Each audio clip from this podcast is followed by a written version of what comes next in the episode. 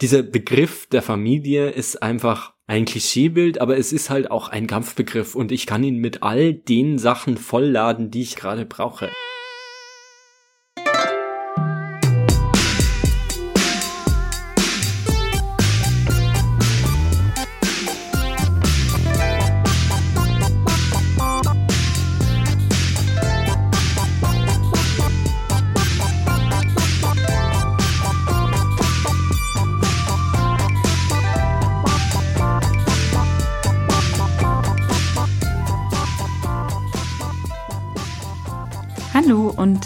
Herzlich willkommen bei Brutto Bedeutsam. Wir sind Bernhard Tiergeist und Elisa Britzelmeier.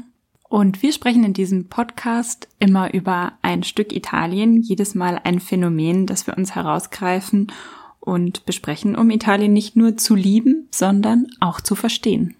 Brutto bedeutsam heißt das Ganze und wir wurden jetzt schon einige Male gefragt, das ist erst die fünfte Folge und diese Frage hat uns wohl am öftesten erreicht.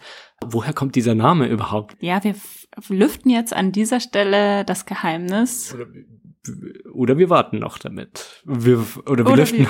und wir lüften das Geheimnis in Folge 756 oder so, damit die Leute auch einen Grund haben zuzuhören. Auf jeden Fall geht's heute um die italienische Familie, La Familia, die italienische Konzeption von Familie, weil da gibt's einige Klischees, die kursieren, die vielleicht nicht so ganz der Wirklichkeit entsprechen. Bevor wir über das heutige Thema sprechen, noch ein paar Hinweise. Ihr könnt uns schreiben, sehr gerne einfach per Mail an bruttobedeutsam@gmail.com.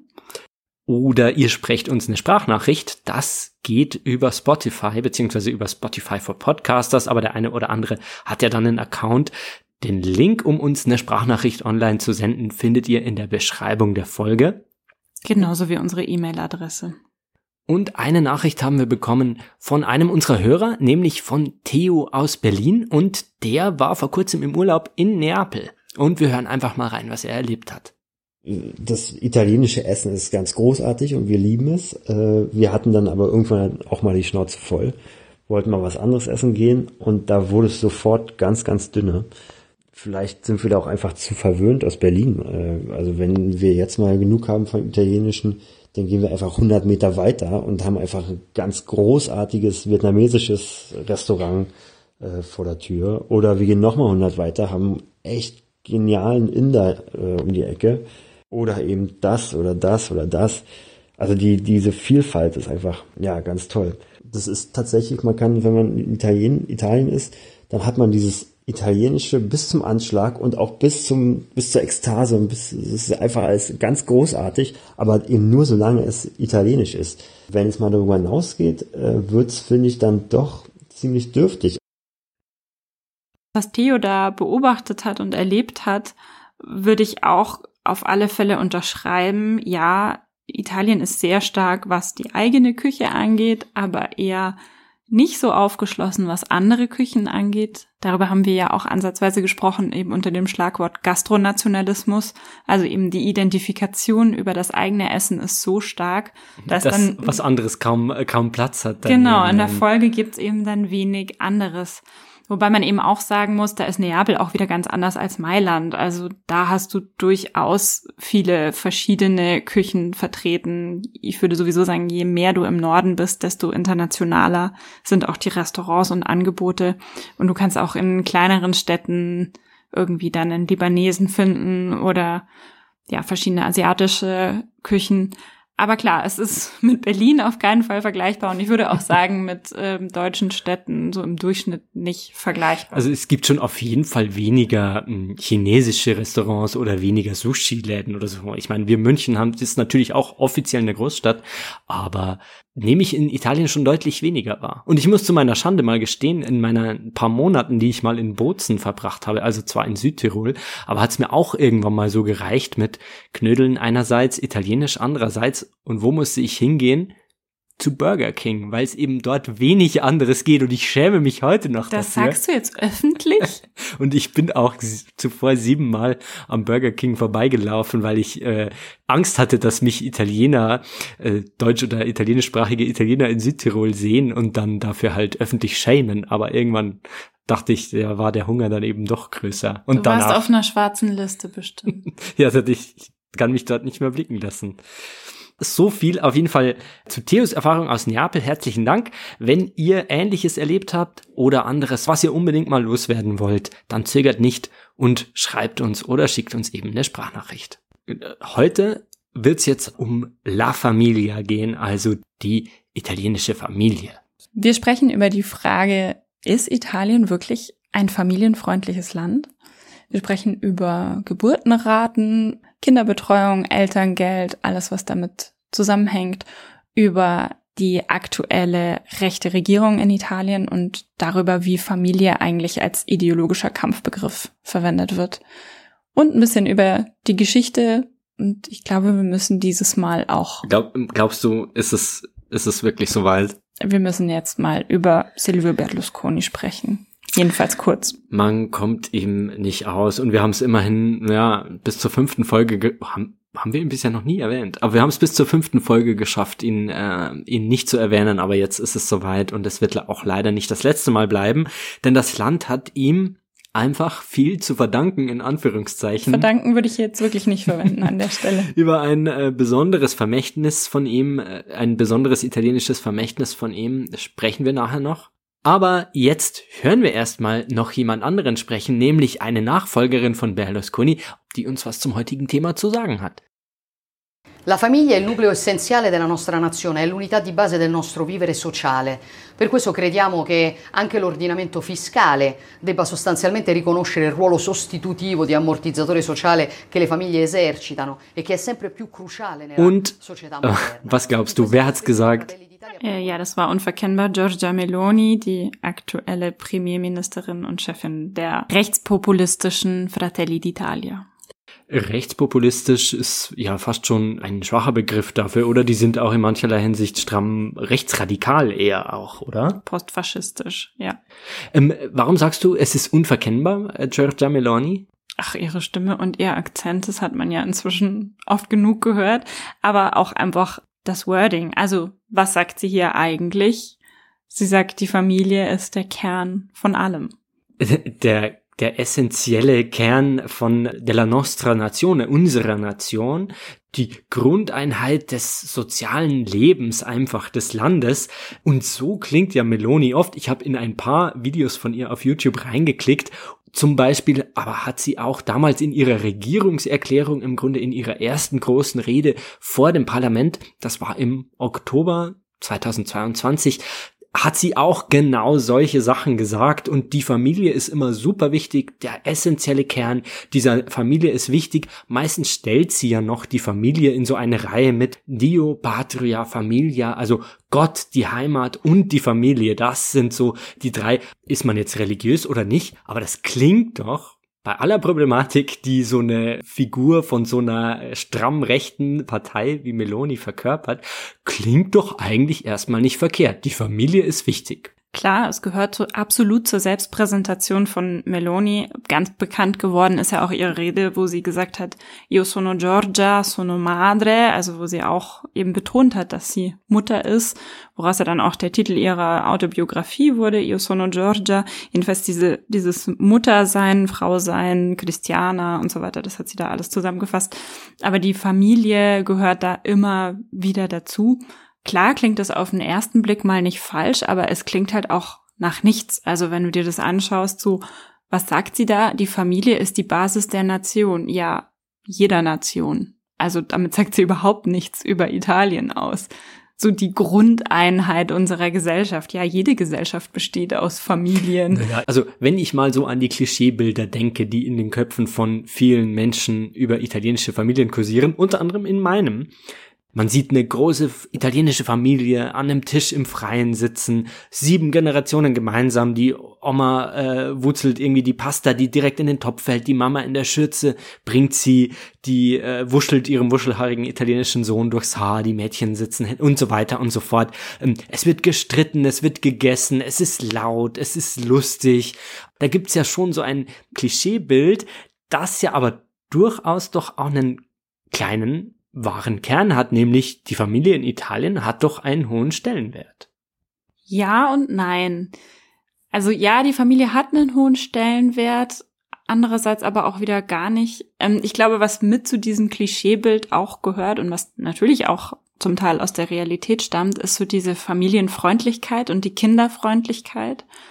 Das würde ich ja auch aus der eigenen Erfahrung auf alle Fälle unterschreiben. Also es ist wirklich so, dass man in Italien mit Kind freundlicher behandelt wird als in Deutschland, dass es für Restaurants kein Problem ist, einen Kinderstuhl bereitzustellen, dass man irgendwie Scherze macht, die Kinder einfach mitlaufen und mit dabei sind und sich keiner jetzt genau fragt, um wie viel Uhr die jetzt genau im Bett zu sein haben und bitte die Erwachsenen nicht stören und bitte immer still sein und bitte immer möglichst nicht auffallen. So italienische Kinder dürfen einfach Teil des Alltags sein. Das ist mir auch schon aufgefallen, dass in, du in italienischen Restaurants, also in, in Italien, durchaus auch abends um 10, 11 dann noch Kinder siehst, die halt dabei sind. Genau, dieses Kinder gehören früh ins Bett ist definitiv eine sehr deutsche Sache.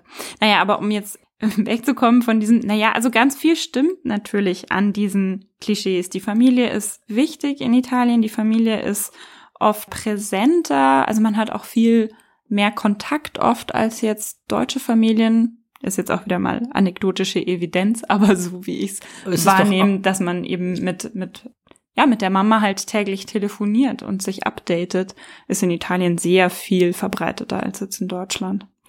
Es kommt mir auch so vor, als würden italienische Familien häufiger mehr Generationen e-, enger zusammenleben, als das in Deutschland der Fall ist. Es ist auch so. Es ist ja auch so, dass italienische Kinder als Erwachsene später ausziehen, was dann immer äh, schön als Muttersöhnchen vertan wird, was ja aber vor allem wirtschaftliche Gründe hat. Naja, aber um, um das jetzt nicht alles zu weit zu machen, also, also ja, Italien ist ein familienfreundliches Land oder scheint ein familienfreundliches Land zu sein auf so einer oberflächlichen Ebene. Aber sobald man tiefer geht, schaut es dann ganz anders aus. Wenn man sich die Daten anschaut und die Fakten strukturell messbar, ist Italien überhaupt nicht familienfreundlich. Entschuldigung, ich muss nur gerade hier nebenher. Auf meinem Laptop ist das Video mit Giorgia Meloni immer noch auf und das Standbild, da ist ein Standbild von ihr und sie guckt mich einfach mega streng an und ich ertrage das nicht und Verzeihung, ich muss das kurz einfach mal wegklicken. Okay, es ist überhaupt nicht so. Ähm, kann man das an irgendwas festmachen? Welche Zahlen meinst du da zum Beispiel? Ganz aktuell zum Beispiel die Geburtenrate. Also da lief jetzt dieses Jahr groß die Meldung, dass sie gesunken ist. Also sinken tut sie schon lang, aber sie ist jetzt auf weniger als 400.000 Geburten gesunken. Okay. Also Italien schrumpft. Italien wird immer älter. Okay, das wundert mich nicht. Das zählt ja irgendwie für alle so alten Industrienationen. Ja, aber wirklich massiv und eben auch krasser als andere Länder. Also wenn man sich die Zahlen anschaut, wie viele Kinder pro Frau ist ja so ein Faktor, um hm. den es da immer geht. Und in Italien sind das 1,24 Geburten pro Frau. In Deutschland 1,53. Also schon nochmal ein ziemlicher Unterschied. Und ähm, das Durchschnittsalter der Italienerinnen und Italiener liegt jetzt schon bei 46,6. Also kein anderes Land in den sogenannten westlichen Industrienationen schrumpft und altert so schnell. Und es ist übrigens die drittniedrigste Zahl von Kindern pro Frau. Also nur in äh, was war es, glaube ich, Südkorea und Spanien bekommen die Frauen noch weniger Kinder. Spanien hat mich tatsächlich sehr überrascht. Warum kriegen sie denn dann so wenig Kinder, die Italienerinnen und Italiener? Kann man das, wenn man es sagen kann? Es ist auf alle Fälle eine Mischung von Gründen. Also wie so oft bei so Sachen kommen da viele Dinge zusammen. Ein großer Faktor ist die wirtschaftliche Unsicherheit. Ein Riesenfaktor ist auch wie mit sowas wie Elternzeit und Kindergeld umgegangen wird, wie es um die Gleichberechtigung gestellt ist, wie ja die Rolle der Frau in der Arbeitswelt ist, wie es mit Vereinbarkeit aussieht, Kinderbetreuung. Also da kommen wirklich viele Sachen zusammen. Ich kann mich auch erinnern, als ich schwanger war, hat eine italienische Freundin als erstes dann gleich gesagt, na ja, in Deutschland, ja, da kann man ja Kinder kriegen. So aller in Italien ist es einfach nicht möglich, kann sie sich nicht vorstellen.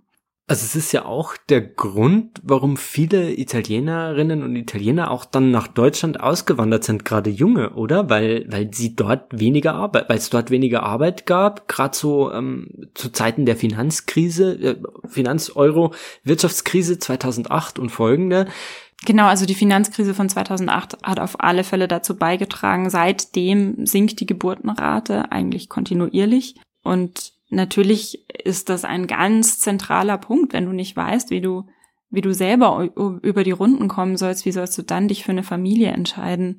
Es ist einfach eine wahnsinnige Unsicherheit. Zum einen, weil die Jobs schlecht bezahlt sind, weil sie prekär sind, weil sie unsicher sind mit Verträgen, die immer wieder befristet werden. Und klar, ohne diese Basis, und das betrifft Frauen wie Männer, entscheidet man sich eher nicht für eine Familie. Äh, dann ist natürlich auch schwierig irgendwie mit äh, Elterngeld, Familiengeld, Kindergeld und was es alles gibt. Oder äh, gibt solche Gelder, solche Zuschüsse für Familien überhaupt in Italien? Ja, gibt es, aber nicht in einem vergleichbaren Rahmen wie jetzt in Deutschland. Wobei man da wirklich sagen muss, dass wir in Deutschland in dem Punkt ja wirklich gut aufgestellt sind im internationalen Vergleich. Also, dass man in Deutschland, wenn beide Partner Elternzeit nehmen, insgesamt auf 14 Monate kommt, da sucht man ja, vielleicht Schweden im Vergleich ist noch, ist noch länger oder so, aber mhm. ähm, da ist, glaube ich, Deutschland wirklich relativ paradiesisch. In Italien wurde die Elternzeit jetzt zuletzt geändert, auch auf Vorgabe von so EU-Richtlinien und es war noch die Draghi-Regierung auf alle Fälle. Äh, die war vor Meloni und Fratelli d'Italia im Amt. Genau, die Regierung von Mario Draghi. Jedenfalls äh, wurde da eingeführt, dass der sogenannte Vaterschaftsurlaub nach der Geburt auf zehn Tage auf, ausgedehnt wird. Also zehn Tage ist ja jetzt eigentlich auch nicht wirklich lang, aber eben zehn Tage bei vollem Gehalt immerhin. Und für Mütter ist es so, dass sie, ich glaube, zwei Monate, genau, zwei Monate vor der Geburt und drei Monate nach der Geburt praktisch verpflichtend in Elternzeit sein müssen und da, glaube ich, 80 Prozent ihres Gehalts bekommen. Aber was darüber hinausgeht, ist dann ganz schön schwierig, weil sie können zwar weiterhin Elternzeit nehmen, aber kriegen dann nur noch 30 Prozent ihres Gehalts. Und wenn du eh schon einen schlecht bezahlten Job hast, dann kommst du mit 30 Prozent deines Gehalts nirgendwo hin. Mhm. Also es ist mal wieder ein bisschen kompliziert, wie in Deutschland halt auch. Aber es ist auf alle Fälle finanziell wesentlich schwieriger als mit dem deutschen Elterngeld und deutschen Elternzeitregelungen. Ja, jetzt, jetzt fängst du an mit äh, Bemessungsgrenzen, Prozentsätzen und so. Das ist, sind natürlich Dinge, die in so äh, Klischeebilder, die man dann hat, oder was ich vorher genannt habe, von die Familie sitzt am großen Tisch und streitet und isst und hat sich lieb und verträgt sich wieder. Ja, das hat da natürlich überhaupt keinen Platz. Also wenn man auf dieses Bild kommt, mit der Großfamilie um den Tisch, dann fehlen da, wenn man es mit der Realität abgleicht, die Kinder. Da ist nichts mit, hier wird noch hin und her gerufen und der Ball geworfen und gerauft und sonst wie, sondern eigentlich sitzt da ein Kind vielleicht maximal und dann sitzen da mehrere grauhaarige Menschen oder kommen mit dem Rollator angefahren und sind eher jetzt nicht so super mobil. Und es geht ja dann auch weiter. Elterngeld und Elternzeit, da wären wir jetzt ja erstmal bei der Zeit ganz am Anfang von einem Leben von einem Kind. Also da geht's ja noch um das Baby. Aber wenn man sich das dann weiter anschaut beim Thema Kindergeld, sieht's auch nicht sehr viel besser aus. Also ja, es gibt Kindergeld in Italien, aber es ist jetzt auch nicht so wahnsinnig hoch, ähm, je nach Einkommen. Aber jedenfalls sind das alles keine Modelle, wo man sagt, da ist man wirklich unterstützt. Und dann, wenn man eben weiterschaut, wie, wenn man dann überhaupt einen Job hat, wenn man sich überhaupt leisten kann, wie sieht es denn dann mit der Kinderbetreuung aus? Und das ist dann auch wieder ganz, ganz schlecht, wenn man einfach keinen Betreuungsplatz findet. Also die Angebote von Kita-Plätzen sind einfach viel zu wenige im Verhältnis zu Familien. Mir fällt noch vollkommen ohne strukturelle Bewandtnis dazu ein, dass ich häufig in Italien schon Spielplätze gesehen habe, die alles andere als kinderfreundlich oder überhaupt einladend waren. Alle Geräte auf dem Spielplatz waren gefüllt aus Beton, auch die Schaukel und die Rutsche. Und ähm, das war einfach der ungastlichste Ort, nur dass nicht noch irgendwo Metallspitzen rausgeguckt haben oder das mit Stacheldraht um, umgrenzt war. Maximal ist so ein Spielplatz aus Beton natürlich ein Symptom. Für Klar, du kriegst jetzt nicht kein Kind, weil du nicht weißt, wo du es auf den Spielplatz schicken sollst. Ja, ja, so. ja, genau. Oder hier sind die Spielplätze so schön, lass doch mal gleich mehrere Kinder. Äh, ja, das ist eh klar. Aber es fügt sich so ein bisschen eben ein in dieses äh, Bild von einem Staat, das du uns ja jetzt gezeichnet hast, der nicht so wahnsinnig viel tut ähm, dafür, dass die Leute Kinder kriegen. Da kann man natürlich auch wieder sagen, der italienische Staat ist irgendwie klamm, hat kein Geld, musste dann während äh, Finanzkrise, wenn man noch zurückdenkt, ja auch sparen und da so aus Stichwort Austeritätspolitik. Also wo soll es denn dann auch wieder herkommen? Genau, der italienische Staat muss schon oder spart schon seit Jahrzehnten aber es gehört natürlich auch ein kulturelles Verständnis dazu. Also steckt natürlich ein Bild dahinter von einem Staat, der sich da gar nicht so zuständig fühlt irgendwie. Muss er sich vielleicht dann auch gar nicht zuständig fühlen? Ich meine, erledigt nicht die Familie in Italien eh als Bedarfsgemeinschaft, wo man füreinander einsteht und wo, man sich einfach gegenseitig hilft und Oma und Opa sind auch noch da erfüllt nicht die Familie für sich selbst ganz viele Aufgaben, zum Beispiel eben Kinderbetreuung, die in anderen Ländern staatlich geregelt werden. Ja, klar, das wäre jetzt eben auch äh, die Antwort gewesen auf die Frage, was machen denn die Menschen dann mit ihren Kindern, wenn sie keinen Kita-Platz bekommen und trotzdem ein Kind bekommen? Ja, da müssen natürlich die Nonni ran. Da wird ganz viel aufgefangen durch eben Oma und Opa. Also es ist die Regel eigentlich, dass Kinder bei ihren Großeltern nicht aufwachsen, aber dass die Großeltern tagsüber eben die Kinder betreuen, kenne ich auch von, von Freunden, also die jetzt in ihren 30ern sind. Also das war auch schon früher so. Das ist jetzt auch nicht das Phänomen von, ah ja, jetzt äh, irgendwie erwerbsarbeitende Mütter und deswegen sind die Kinder alle neuerdings bei Oma und Opa, sondern es ist schon auch seit einigen Jahrzehnten so. Man muss natürlich auch sagen, dass die Grundlage von dem Ganzen ist, dass es ja, dass es an der Gleichberechtigung mangelt, wo es natürlich in Deutschland jetzt auch nicht so viel besser aussieht.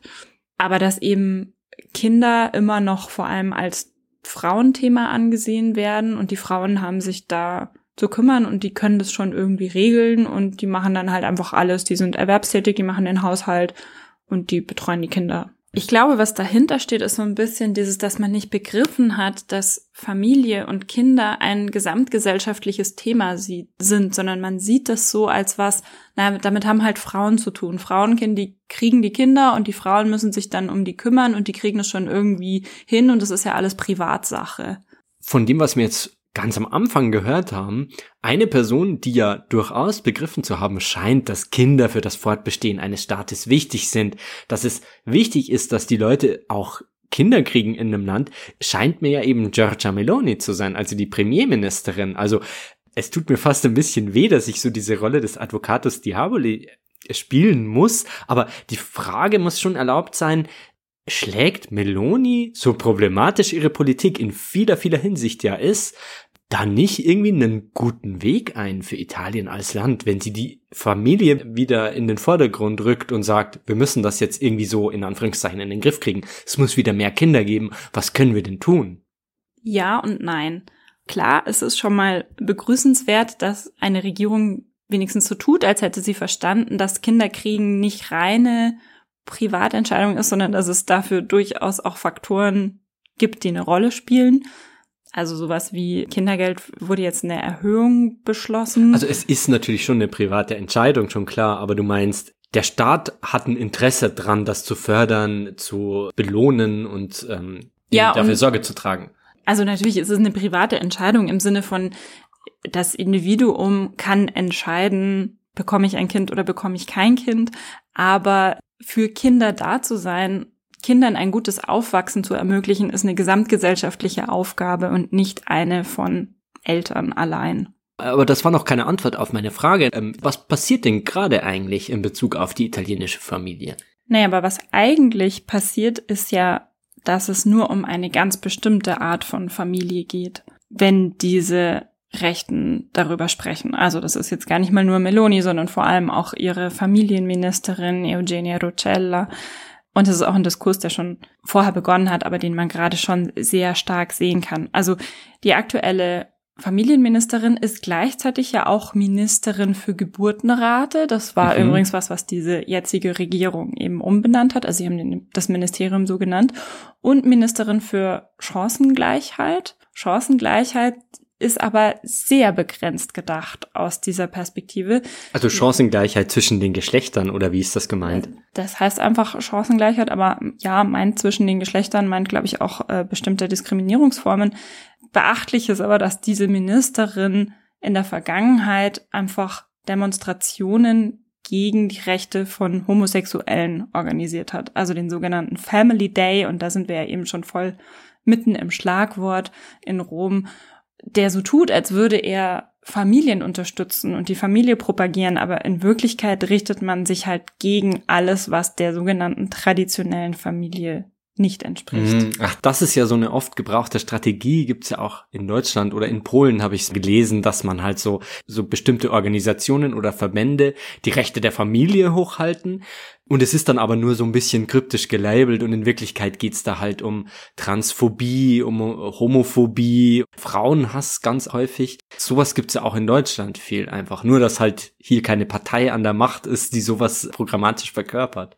Ja, also die Familie, um die es hier geht, ist auf alle Fälle nicht eine Familie mit zwei Müttern oder zwei Vätern, ist auf alle Fälle nicht eine Familie, wo ein Kind vielleicht trans ist, ist nicht eine Familie von einer alleinerziehenden Mutter mit ihren Kindern. So, es ist sehr deutlich, und das sag, sagen ja auch, das sagt Meloni ganz offen, das sagt ihre Ministerin ganz offen, es geht um die Familia Traditionale, also die traditionelle Familie und das sind bitte Vater, Mutter, zwei Kinder, verheiratet, obwohl Meloni selber nicht verheiratet ist, aber ähm, gut, das jetzt auch nur als Randnotiz. Aber jedenfalls geht's wirklich darum, dass man eben nicht alle Kinder haben will was ja dann einfach hochgradig irritierend anmutet, einfach, weil wenn geht's jetzt drum, die Geburtenrate in Italien zu steigern und mehr Nachwuchs zu, ich sag mal in Anführungszeichen, kreieren, müsste mir doch jedes Kind recht sein, egal ob das Kind jetzt zwei Väter hat oder zwei Mütter oder aus egal was für einer Familie so ein Kind stammt. Aber wie du sagst, ist das nein. Es, ich setze dann wieder drauf auf ein Modell, das ja irgendwie, ich meine, wie viele Scheidungen gibt es? Wie äh, lange halten Ehen? Kriegen Leute, die verheiratet sind, dann sowieso überhaupt noch Kinder? Also es ist dann wieder so, es unterminiert schon wieder das Programm, was sie dann ähm, öffentlich äußert. Ja, und die Debatte ist auch so ganz mer merkwürdig abgedriftet. Also da ging es dann von Regenbogenfamilien oder eben gleichgeschlechtlichen Beziehungen ging es dann ganz schnell um Leihmutterschaft und das wurde dann so verknüpft, während es eigentlich um Kinder geht, die schon auf der Welt sind und denen Rechte aberkannt werden. Also mhm. es gab jetzt wirklich zuletzt die Entwicklung, dass eben Geburtsurkunden nicht mehr Gültigkeit haben. In Geburtsurkunden, in denen eben zwei Mütter zum Beispiel eingetragen waren. Und das ist auch eine Entwicklung, die hat schon vor der aktuellen Regierung und vor der Wahl Melonis eingesetzt. Aber es ist auf alle Fälle so, dass es sich gerade sehr öffentlichkeitswirksam diskutiert wird. Und allein schon diese Umbenennung des Ministeriums in für Geburtenrate und eben diese Personalie dieser Ministerin. Es wird einfach an so vielen Stellen klar, es geht hier nicht wirklich darum, Familien zu stärken. Es ist immer so typisch, dass sich so rechte Parteien wie die Fratelli d'Italia halt solchen Themen vollkommen über alle Maßen verschreiben und woran man dann ja wieder erkennt, dass ihnen halt doch an dem Schutz der Familie nicht so sehr gelegen ist, sondern es geht halt oft drum zu skandalisieren, zu halt Aufmerksamkeit zu kriegen. Um Ideologie. Also es geht wirklich einfach um Ideologie bei dem Thema. Zu dem, wie das Menschen wirklich betrifft, finde ich sehr spannend das aktuelle Buch von Chiara Albanese, wer auf Italienisch lesen kann und möchte. Das heißt That's Politica. Sie ist ähm, Journalistin bei Bloomberg, also der Nachrichtenagentur, die erklärt praktisch italienische Politik für Nicht-ItalienerInnen in diesem Buch erklärt sie eben auch so die Grundlagen der italienischen Politik und erzählt aber ganz viel an ihrem eigenen Beispiel, mhm. nämlich ihrer Familie. Und bei ihr war das eben so, sie hat zusammen mit ihrer Frau ein Kind und die Frau ist auf, aus der Geburtsurkunde gestrichen worden durch ein ein Gerichtsentscheid und dann geht es praktisch um die Frage, wie adoptiert man eigentlich sein eigenes Kind und so weiter ein interessantes Beispiel für, wer, sich dafür interessiert und sich das genauer mal anschauen will, wie das dann eigentlich läuft. Also ja, und das ist auch so ihr zentraler Punkt, wie eigentlich Politik entscheidend ist für das Leben des Einzelnen und dass Politik eben nicht irgendwelche Entscheidungen sind, die in Brüssel und Rom und sonst wie gemacht werden und abstrakt sind, sondern dass mhm. sie sich auf das Leben auswirken. Wo es, finde ich, auch offensichtlich wird, dass dieses ganze Thema Geburten und Familien stärken und so, dass das rein ideologisch ist, war jetzt auch zuletzt die Debatte, warum will man eigentlich die Familien stärken? Naja, was halt bei den Fratelli dann, Fratelli d'Italia dann halt rauskommt, ist, weil man keine Nicht-Italiener im Land haben will. Also wir müssen die Italiener stärker machen, um zu überleben gegen die mhm. ganzen Einwanderer. Das ist so der Gedanke dahinter bei Ach, den Fratelli weil, d'Italia. Weil Einwanderung quasi so, ich sag mal in Anführungszeichen, die Kultur und eines Landes, einer Nation unterminiert. Also ist das auch wieder dieses äh, Argument, was man ja auch in Deutschland oft hört. Natürlich von der AfD, da geht's dann schon so an so Verschwörungstheorien auch ran, irgendwie an die große, äh, die AfD hatte sich ja damals immer so auf Merkel eingeschossen, die irgendwie die Grenzen geöffnet habe, um irgendwie das deutsche Volk abzuschaffen. Also ich weise nochmal darauf hin, was für ein Bullshit das ja natürlich ist, aber das ja eine äh, in AfD-Kreisen eine verbreitete Meinung einfach. Genau, und, und diese Art von Skandalisierung ist auch das, was man gerade an Ministern aktuell äh, beobachten kann von den Fratelli d'Italia. Also jetzt konkret war es der Landwirtschaftsminister. Francesco Lollobrigida ist übrigens auch der Schwager von Meloni. Also man bleibt auch in der Regierung unter der ah, Familie. Das ist ja wie, wie, wie im Mittelalter. Ja, ja, aber. Und jedenfalls hat äh, Lollobrigida tatsächlich einen Riesenskandal ausgelöst, weil er die Umvolkung, die vermeintliche, ganz direkt so genannt hat. Nämlich hat er von der Substitutione ethnica, also dem ethnischen Austausch gesprochen. Und da sind wir wirklich ganz tief in diesen verschwörungstheoretischen, rassistischen Gedanken. Aber ist es so ein, ein wer, wer tauscht was? Wer ist der Agent des Austauschs in, in Italien? Als, wer, wer wird als Agent wahrgenommen? Gute Frage. Was er gesagt hatte, war auf alle Fälle, wir dürfen uns mit dem Thema, ist jetzt das Zitat, wir dürfen uns mit dem Thema des ethnischen Austauschs nicht abfinden.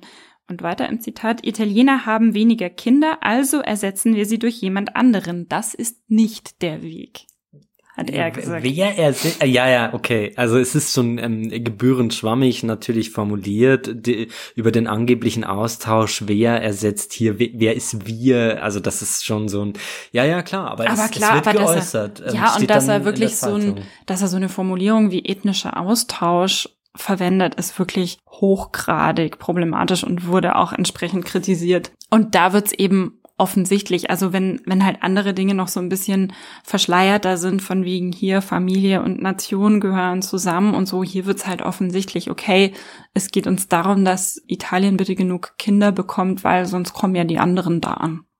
Kinder von den, von den in Anführungszeichen richtigen. Genau, und dass aber jetzt Italien einfach die Einwanderung braucht, darüber sind sich alle Expertinnen und Experten einig. Es ist wie in Deutschland es ist einfach eine stark alternde Gesellschaft und selbst wenn, wenn die Leute jetzt, wenn die Geburtenrate gesteigert wird, wenn die Leute mehr Kinder bekommen, man wird dem nicht auskommen. Die Rentensysteme werden so nicht weiter funktionieren. Es ist in Italien wie in Deutschland, dass die ganzen Boomer jetzt in Rente gehen, dass man einen Fachkräftemangel hat. Mhm. Also, und die Kinder, die jetzt in den nächsten Jahren geboren werden, müssen ja auch erstmal aufwachsen. Über Deutschland habe ich gelesen, dass man ja mehrere hunderttausend, wenn nicht sogar irgendwie irgendwie auf jeden Fall eine sehr, sehr hohe Zahl an Migration, an Zuwanderung bräuchte jedes Jahr, um da aufzufangen, dass jetzt eben in den kommenden Jahren so viele Menschen in Rente gehen. Man kann das schon mit Geburtenrate ausgleichen, aber es müsste halt die Geburtenrate bei fünf Kinder pro Frau sein oder so, um so ein Defizit auszugleichen. Und man weiß, es wird diese Lücke geben und man tut sich als Land, also ich spreche jetzt über Deutschland, wo ich es weiß, man tut sich trotzdem so schwer, irgendwie Einwanderung zu organisieren. Also es ist jetzt 2023 hat die Ampel ein Fachkräfteeinwanderungsgesetz auf den Weg gebracht, aber dass es noch nicht gibt und wie lange wird schon darüber diskutiert, einfach auch schon Jahrzehnte. Äh, wie ist denn das in, in Italien äh, mit, mit der Einwanderung? Oder also ich, ich meine, jetzt ist eine Fratelli d'Italia an der Macht. Klar, die haben ja auch über dieses Thema gepunktet immer schon. Also, also schätze ich mal nicht, dass die jetzt irgendwie eine geordnete Immigration befürworten. Nee, nee, klar, da laufen, da Oder läuft, da läuft die Kriminalisierung von Menschen, die im Mittelmeer Flüchtlinge retten. So. Also, nee, da sind da sind wir weit davon entfernt und dass Italien ein Einwanderungsland ist, das ähm, hat sich auch in den Köpfen so noch nicht festgesetzt.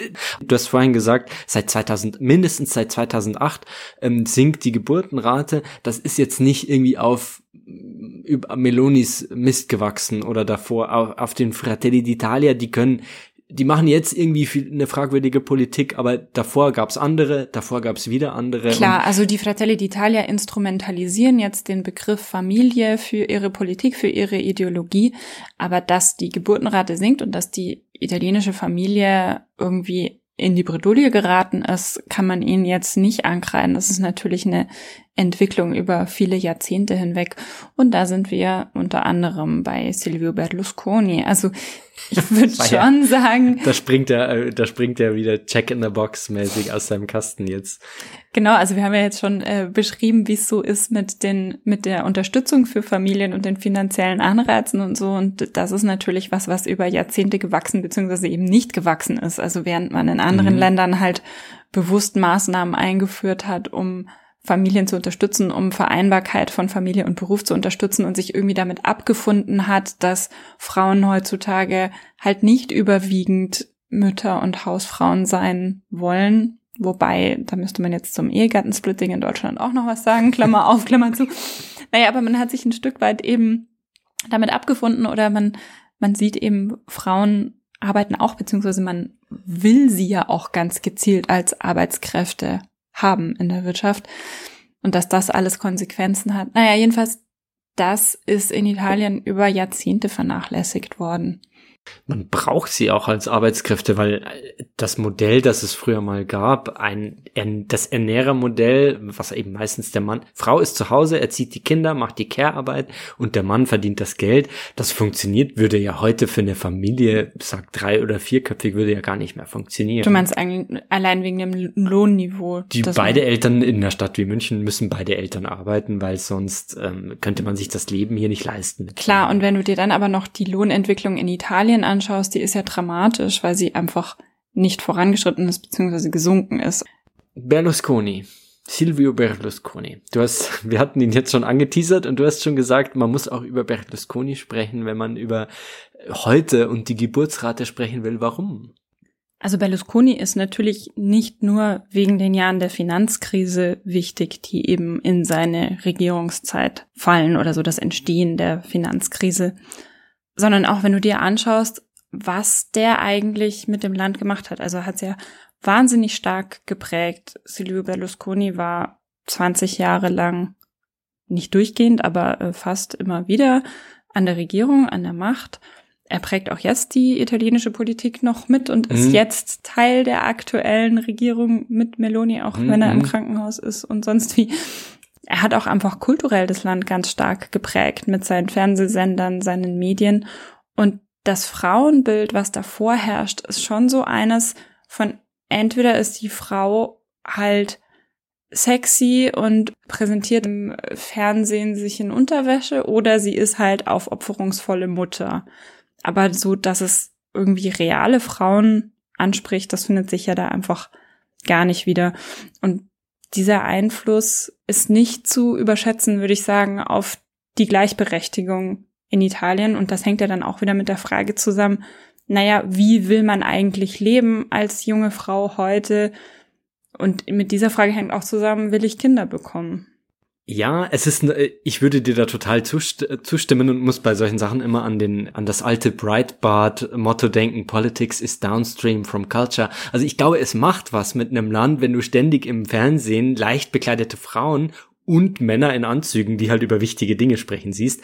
Aber es ist halt immer sehr schwer, halt den Finger drauf zu legen ist sehr schwer zu messen, natürlich. Das ist klar, halt dann so klar. Das sind alles so unter, unterschwellige Sachen, die dann zusammenkommen, aber du kannst es nicht kannst es nicht klar sagen, aus A folgt B, aber es ist schon mhm. auf alle Fälle ein entscheidender Punkt, dass, dass das sich eben über Jahrzehnte so dargestellt hat. Und ich meine, auch Deutschland ist nicht wahnsinnig gleichberechtigt, aber in Italien tritt es schon immer noch mal viel stärker ans Licht. Ich habe da mal mit den Filmemachern Gustav Hofer und Luca Ragazzi darüber gesprochen, die machen sehr sehenswerte Filme übrigens über Italien, die wir an dieser Stelle vielleicht auch mal empfehlen können. Und zum Thema Männlichkeit und Gleichberechtigung haben sie den Film Dictatorship gemacht vor ein paar Jahren. Und die haben eben auch auf diesen riesigen Einfluss von Berlusconi hingewiesen und auch so betont, naja, man denkt, der, der war so 20 Jahre an der Regierung, aber im Prinzip hat er 40 Jahre lang das Denken geprägt. Also es war mehr als diese 20 Jahre. Dann hat man außerdem 20 Jahre Faschismus in der Geschichte Italiens, mhm. wo auch ähm, ja die Familie. Der auch nicht vom Himmel fällt und so. Der auch nicht vom Himmel fällt und wo auch die Rolle der Mutter so in Richtung viele Kinder kriegen und äh, die Familie hat dem Staat zu dienen und so weiter. Also es gibt verschiedene Wurzeln. Der Katholizismus auch auf alle Fälle. Mhm. Die Abneigung von Homosexuellen, über die wir jetzt schon gesprochen haben, hat auch darin Wurzeln. Also es gibt eben viele Dinge, die da zusammenfallen und sehr treffend fand ich dann eben auch diese Analyse von Luca Ragazzi und Gustav Hofer von wegen Italien ist nicht unbedingt sexistischer als Deutschland, aber es ist viel sichtbarer und viel plakativer und spürbarer. Kann man das also so kurz und knapp nochmal sagen, dass so dieses oversexed äh, TV in Italien, wo dann irgendwie halbnackte Frauen sind in vollkommen unpassenden Kontexten, dass das Italien Berlusconi zu verdanken hat? Ja, auf alle Fälle. Und noch dazu wollte ich jetzt einfach auch mal festhalten, dass der Begriff Familie auch da schon wahnsinnig aufgeladen war oder dass so diese, diese Vorstellung von, die Frau hat Mutter zu sein, die Frau hat Kinder zu bekommen, da eben auch schon präsent war. Also im Sinne von, das ist natürlich jetzt nichts, was sich jetzt die aktuelle rechte Regierung ausgedacht hat. Und dieses Frauenbild Berlusconis, ja, man zitiert dann immer die Bunga-Bunga-Partys und irgendwie wie er sich mit Minderjährigen erwischen hat lassen. Aber das Frauenbild wird auch an einem anderen Beispiel, finde ich ganz deutlich, was mir dazu einfällt, ist so diese Wachkoma-Patientin. Da gab es damals einen sehr prominenten Fall als. Damals heißt? Damals, als Berlusconi Ministerpräsident war, einen sehr prominenten Fall, ähm, nämlich Eluana Englaro, die ähm, nach einem Verkehrsunfall im Koma war und dann ging es eben um die Diskussionen, so ähm, soll sie am Leben erhalten werden. Und Berlusconis Meinung hat er damals kundgetan mit dem Satz, ja, von wegen, die sei ja in einem Alter, die könne ja noch Kinder bekommen. Also der Wert einer Frau misst sich daran, dass sie noch Kinder bekommen kann. Und das war aber ein Argument dafür, äh, also gegen ähm, Sterbehilfe im Grunde. Ja. Hm. Und, und er war einfach nur, um es zeitlich einzuordnen, er war ja mehrmals Ministerpräsident. Wo bewegen wir uns da ungefähr? Also das, wo er das gesagt hat, das muss so 2009 rum gewesen sein. Er hat sich jedenfalls dann eben auch dafür eingesetzt, dass eine, obwohl ein Gericht schon entschieden hatte, dass sie nicht mehr künstlich am Leben gehalten werden muss, dass das eben nicht so stattfinden kann. Wo man ja auch sagen könnte, die Familie als Schicksalsgemeinschaft als Bedarfsgemeinschaft weiß selbst, was am besten für sie ist. Also das wäre ja zum Beispiel auch eine Haltung, die ich so einem äh, Unternehmerpolitiker wie Berlusconi theoretisch auch zutrauen würde, dass man sagt, wir schätzen die Familie so sehr, die werden schon wissen, ob sie ihre Tochter, die jetzt seit Jahren schon im Wachkoma liegt, ob sie da dann die Maschinen abschalten. Ja, genau. Also. also es war die Familie, ihre Familie, die sich dafür eingesetzt hat, dass sie sterben darf. Und Ministerpräsident Berlusconi hat sich dafür eingesetzt, dass die Familie übergangen wird. Und dann hat sich Staatspräsident Napolitano dafür eingesetzt, dass, dass die Familie, doch, dass die Familie Recht bekommt. Aber, also es wird, ähm, aber es immer im, es geht also immer irgendwie um dieser Begriff der Familie ist einfach ein Klischeebild, aber es ist halt auch ein Kampfbegriff und ich kann ihn mit all den Sachen vollladen, die ich halt gerade brauche irgendwie. Ja, Wahnsinn. Ich habe jetzt gerade auch vorher gedacht, als wir so über die Betreuungssituation gesprochen haben und dass ja die Nonni eigentlich dadurch ja nochmal wichtiger werden. Also es ist eigentlich so absurd, weil der Staat gleichzeitig die Familie schwächt und sie dann halt doch wieder stärkt, weil die Nonni so als Schutzschilder dann für alles herangefahren werden. So, ja, können, Kinder können ja bei Oma und Opa bleiben, wir brauchen ja keine bessere Kinderbetreuung. Also, das übrigens noch Nonno ist italienisch für den Großvater und Nonna für die Großmutter, im Plural dann die Großeltern Nonni, die du jetzt schon mehrfach angesprochen Stimmt, hast. Stimmt, ohne sie zu erklären, ja. über die Nonni und vor allem über die Not, My Nonni müssen wir auch mal noch eine Folge machen. Aber ohne die geht's, ohne die geht's einfach dann quasi nicht. Die ersetzen die Kita. man sieht da auch wieder, wie so die Beziehungen einfach über allem stehen. Also gute Beziehungen zu haben, steht dann über staatlicher Fürsorge. Weil insofern ist die Familie ja schon wieder stark, dass man, dass einem die Familie am nächsten ist und man sich wahnsinnig für sie einsetzt. Und das ist insofern vielleicht weniger als jetzt anderswo so ein Distanzverhältnis auch oft gibt. Also man muss sich vor der Familie auch stärker rechtfertigen in Italien als jetzt in Deutschland zum Beispiel. Es ist auch gleichzeitig Kontrollinstanz, aber halt auch Schutz. Also man verzeiht Kindern prinzipiell alles und tut alles für sie und deswegen sind dann auch Großeltern eben im Betreuungseinsatz die ganze Zeit, während vielleicht deutsche Großeltern mehr auch auf ihre Freizeit pochen und ihre Studiosusreisen machen. alle, alle ausnahmslos. Ähm, ja, gegen, äh, gegen so starken Zusammenhalt ist ja natürlich prinzipiell eigentlich überhaupt nichts zu sagen und dass man da so stark füreinander einsteht. Aber hat man halt die Wahl, das ist oft die Frage, wenn, wenn dich der Staat halt halb im Stich lässt und so, also äh, schwieriges Ding. Übrigens ist es ja dann auch so, dass das in den Köpfen bleibt. Also wir haben ja schon über die Finanzkrise geredet und dass dann viele Italienerinnen und Italiener ins Ausland gehen und gegangen sind. Und das sind viele, die jetzt in einem Alter sind, in dem man eigentlich so Kinder bekommt. Da kenne ich eben welche, die dann eben im Ausland oder in Deutschland ihre Kinder bekommen haben, aber eben auch Gegenbeispiele jetzt von einem Bekannten, der Italiener, lebt in Deutschland, seine Eltern sind in Italien und er sagt, er kann sich das überhaupt nicht vorstellen, Kinder zu bekommen ohne die Nonni. Also wenn die Großeltern nicht in mhm. der Nähe sind, obwohl er jetzt hier schon Zugang zu einem anderen Kita-Versorgungsnetz hätte und anderen finanziellen Unterstützungsmöglichkeiten. Ja, aber da musst du dich auch, wenn du halt vom selben Kontinent bist, dann wieder irgendwie reinfuchsen und irgendwie staatliche Verwaltung ist immer irgendwie schwierig, gerade wenn man von außen kommt und irgendwie, aber irgendwie interessant, da, da, da tragen die Italiener dann, egal wo sie hingehen, tragen sie ihr Land dann ein Stück mit sich. Das war's dann auch vorerst mit diesem großen Thema Familie. Wir lassen es gut sein für dieses das Mal. Das war noch nicht das Ende der italienischen Familie, auf keinen Fall. Da wird noch einiges zu sagen sein. Für heute machen wir aber Schluss. Danke, dass ihr wieder eingeschaltet habt und zugehört habt. Wir sind Elisa Britzelmeier und Bernhard Tiergeist. Macht's gut und alla prossima.